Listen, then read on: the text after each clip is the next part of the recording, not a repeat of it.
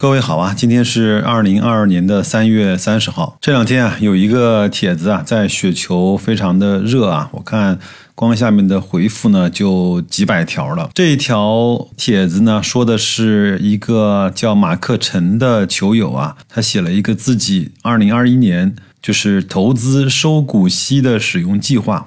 并且呢，也给自己定了一个小目标，就是希望呢，在某一个年度啊，能够当年收到一百万元的股息。我看很多人看了这个帖子之后呢，就开始沸腾了。那我呢，这样，我迅速的把这个帖子跟大家呢去分享一下。我们再来看一看，我们如何来看待这件分红的事情。下面进入正文，又到了价值投资者一年最欢乐的时候，可以计算今年拿多少分红了。根据兴业和招行的二零二一年的年度报告来看，格力中期的分红报告来看，我呢就是作者啊。大概可以计算出我今年可以拿到的股息数量了。兴业呢是每股一点零三五元，招行呢是每股呢一点五元，格力中期分红一元，预计呢全年在两元左右。粗略的计算了一下，大概我的股息收入啊，大概在五十万元不到一点。因为长期投资持股的时间基本上都超过了一年，也不会产生任何的税费。这个呢也是当前的 A 股投资者非常幸福的一点。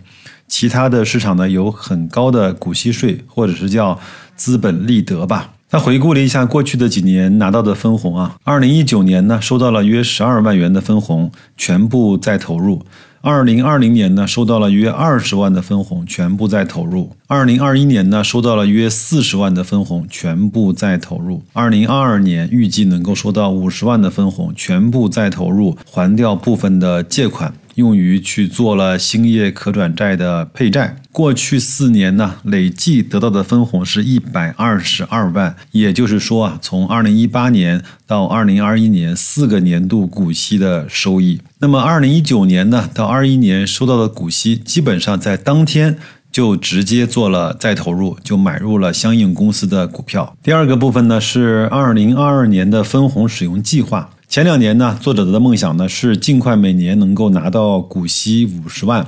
没想到呢，这么快就实现了。当然呢，这部分呢也包含了我融资的部分利息，因为融资部分的利息呢，其实平时就会用慢慢的还掉，所以不需要我用股息去还融资的利息。顺便呢说一下，我当前的股息是远远能够覆盖掉融资利息的，绰绰有余。基于当前兴业、招行、格力的低估值啊，今年收到的股息计划呢，我大部分用来再投入，少部分啊可以拿来做。为当时兴业可转债的借款。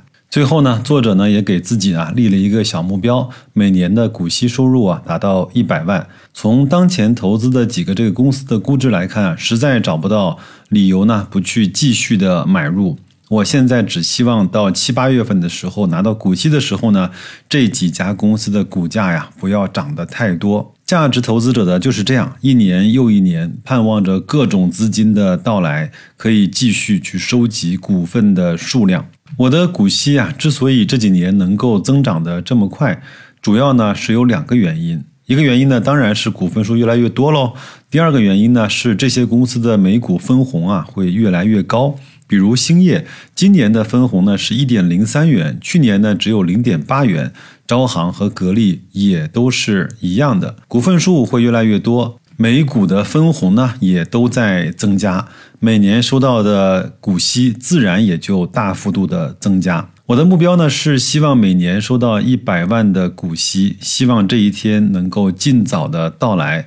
我估计啊，大概在两到三年之内就能够实现。每年股份数增加百分之十，每年这些公司的每股分红增加百分之十到十五。那么一年股息就能增加百分之二十五以上。文章呢就分享到这儿。我看到呢，每每在雪球呢出现这样的文章的时候呢，下面呢基本上就是沸腾了。特别是在最近这个股价呢特别低迷的时候啊，大家伙呢又重新燃起了对股息啊，包括分红啊这种再次的热捧。所以呢，很多人呢可能是有点叶公好龙啊。在股价不振的时候呢，就没有办法再次回到了去看看分红、看看股息。我相信在下面留言跟热情回复的这些网友啊，有可能再过几个月或者是半年的时间，股价蹭蹭蹭的涨起来之后，谁也不会去看那个每年百分之五六七八的股息了。都想奔着每一天百分之五，每一周百分之二十的涨幅就去了。谁做不到每年翻倍，那真的不好意思跟别人打招呼，说自己还在做投资这件事情。说几句白老师最近的心里话跟真实的心理反应啊。我特别享受这一段时间，因为啊，我终于可以用我心仪的价格，慢慢的去买到我更多的我喜欢、我认可、我理解、我愿意去给他做投入的公司的股份了。我呢也做过不止三五期节目来说分红和股息这件事情。那我呢也跟大家说过，我格力每年的分红也算是一笔呀。能够拿得出手的金额，包括前面的粤高速 B 啊，它的分红方案出来了之后呢，我能够拿得到的那个分红的金额，基本上可以覆盖一个人在中等城市一年的花销。我觉得这个对我来说就是投资最大的安全垫，就是在这个市场上无惧股价波动的最大的那个定海神针。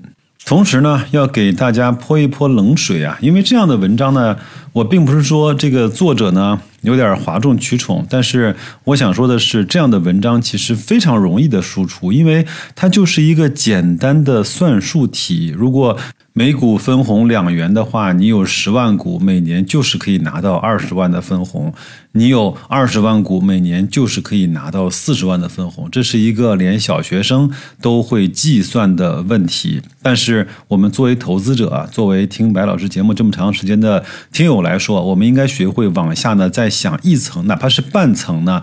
如果你有二十万股格力的话，你有没有算过你的本金是多少？是你可以拿到一年四十万，甚至是更。多的股息的分红，但是就是以现在三十二块钱的价格基准来看，你也需要有六百万的本金全部买在格力一家公司的股票上。因为按照作者的说法，你如果买入了招商银行的股份的话，它现在四十几元的股价，你如果想拿到每年四十万的分红，你需要花费的资金可能更多更多。所以问题来了，你是不是只羡慕别人拿到五十万的每年的分红？你有没有想过你自己去如何积累这六百万到七百万的本金呢？这个世界上大多数的人呢，只会去考虑一件事情：如果老子有了钱。但是呢，可能连一半的人都不到的是，会想我该怎么去拿到这些钱？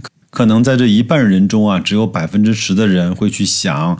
我明天该怎么做？可能在这些人里面，也只有百分之五到百分之十的人会坚持把这个想法把它落实在行动上，无论他碰到了多少艰难和险阻。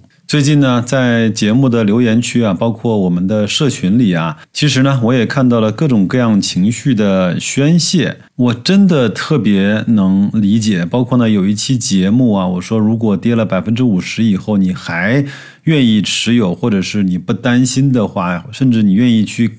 再次去加磅买的情况下，你有可能就看懂了这家公司，你就了解了它。但这期节目呢，引起了比较大的争议啊，包括有的听友呢在留言区去说啊，就是听了你的这个臭节目、臭嘴之后呢，我买了格力，真的是下跌了百分之五十。我特别能够理解，因为在这个市场上呢，确实是有很多的投资者啊，自己呢可能没有办法去真正的去研究一家公司。而是选择去听很多他认为讲的好听、讲的对的人的观点，从而呢去跟他去买一样的投资的标的。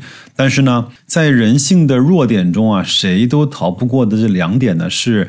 当他买的股票上涨了之后呢，他会把这些所有的归功呢，归功于自己选择的人、选择的股票，自己在当时敢于去下手买它的那个行为，认为是自己的功劳。但是呢，当这些标的下跌的时候，并且是巨幅的下跌的时候呢，他就会认为是给他讲这只股票的投资逻辑和分享这些内容的人是做错了事情。没错，这就是人性。我见过太多太多这样的人性了。人的第一本能就是在出事儿的时候能够找一个救命稻草，或者是能够抓一个替罪羊，从而来减少对自己的检讨，甚至是自责。我讲句玩笑话，你把真金白银投给了基金公司，他把你的钱亏掉了，你都不会有太大的怨言。何况我一个小小的自媒体的主播呢？我在无数的节目里面说到，白老师能够做到的只有一件事情，就是做真诚的分享。可能我自己愚笨。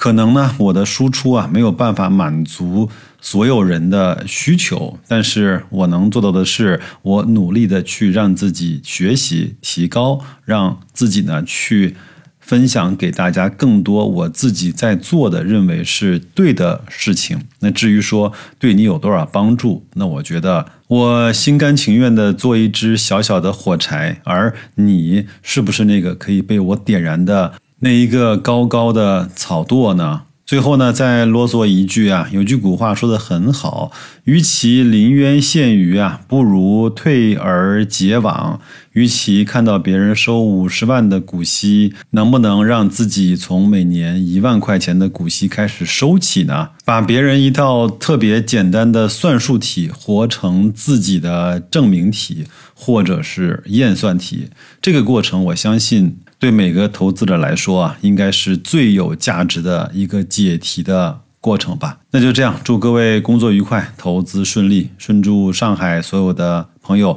你们都安好。再见，各位。